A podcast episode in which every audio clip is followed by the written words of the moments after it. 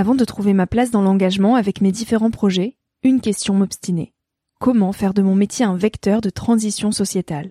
Comment avoir un impact et faire ma part au quotidien? Si vous écoutez Nouvel Oeil, vous vous posez certainement aussi ces questions-là. Et si j'ai choisi la Green Management School pour soutenir mon podcast, c'est parce que ça peut réellement vous aider à vous y retrouver. Se former au métier de la transition écologique, ce n'était pas si accessible il y a quelques années, mais ça l'est aujourd'hui. Ça l'est tellement que l'on ne sait plus qui croire, quelle formation entreprendre, ni ce que ça vaut. Alors j'ai fait les recherches pour vous, et j'ai trouvé l'école que j'aurais tant aimé faire il y a quelques années, quand j'étais paumée. Des cours approfondis sur le climat, la biodiversité, l'agronomie, la géopolitique, mais aussi sur les modèles économiques vertueux, le tout dispensé par des spécialistes et des personnalités inspirantes. Créer un autre lendemain que celui qui s'annonce, c'est leur mantra, et derrière cette idée, la mission de Green Management School est de former de nouveaux managers capables de transformer les entreprises et les organisations de l'intérieur. Toutes les informations sont en description. Merci à Green Management School de croire en nouvel œil en soutenant cette saison de podcast. Tout de suite, place à un nouvel épisode. Cet épisode est un extrait du podcast publié lundi dernier. Il est à écouter et à réécouter quand la motivation ou le sourire te manqueront. Ce mini-épisode pourra remplacer Instagram pendant ta pause de 10 minutes, se retrouver dans tes oreilles avant de t'endormir ou à ton réveil pour commencer ta journée dans la joie. Si cet extrait te plaît et que tu as envie d'en connaître plus sur mon invité de la semaine, l'épisode en entier t'attend chaudement sur Nouvel Oeil. Vais-je y arriver?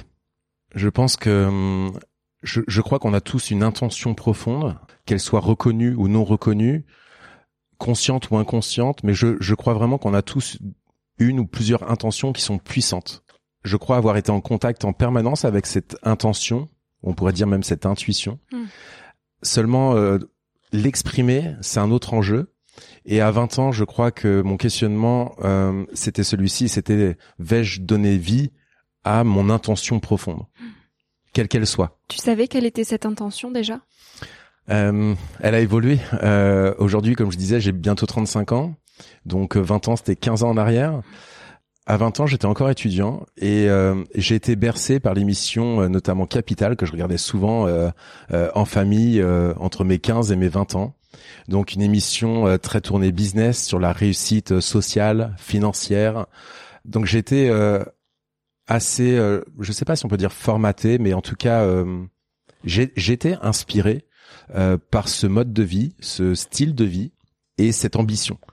Euh, mon rêve, quand, quand j'étais étudiant, 18-20 ans, c'était d'habiter euh, à Manhattan, euh, d'habiter si possible euh, dans le plus haut étage euh, d'un building à Manhattan.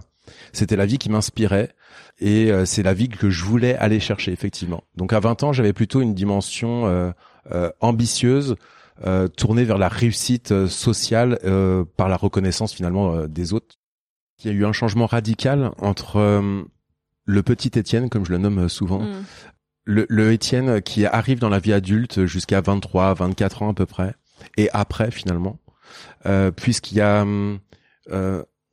on peut avoir des intentions, des objectifs, une certaine ambition euh, quand on quand on est plutôt jeune, Euh, et en fait les expériences, les rencontres, euh, les temps de réflexion, les temps de méditation personnelle euh, permettent d'affiner justement euh, nos objectifs. Et moi j'ai senti un, un basculement euh, à l'approche de mes 25 ans, si je puis dire.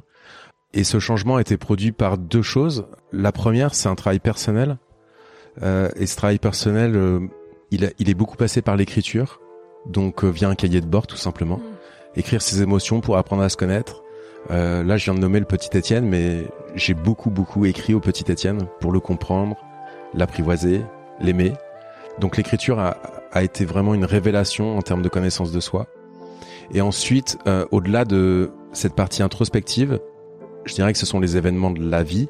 Euh, à 24 ans, à mon retour euh, finalement d'Australie et d'Asie, euh, j'ai eu un événement malheureux dans, dans ma famille où j'ai ma petite sœur qui est décédée d'un accident de la route. Euh, donc subitement, du jour au lendemain. Ce sont évidemment des, des événements qu'on ne peut pas euh, contrôler et qui bouleversent, euh, j'allais dire, une identité. Et clairement, euh, que ça soit bon ici un deuil, quelque chose lié au travail, une maladie, je, je crois vraiment que ces épisodes sont un déclencheur pour se transformer d'un point de vue identitaire en fait, puisque c'est vraiment en profondeur que l'on change. Donc oui, il y a, y a, une transformation qui se fait par l'extérieur et l'intérieur presque simultanément. Mais je crois vraiment que c'est le, le, degré en fait d'insatisfaction qui va euh, pousser à faire une démarche d'introspection et d'écouter, d'apprendre en tout cas à écouter de plus en plus euh, ses, ses, énergies intérieures. Mm. Ça passe par l'écriture, ça passe par euh, l'observation, la contemplation encore une fois.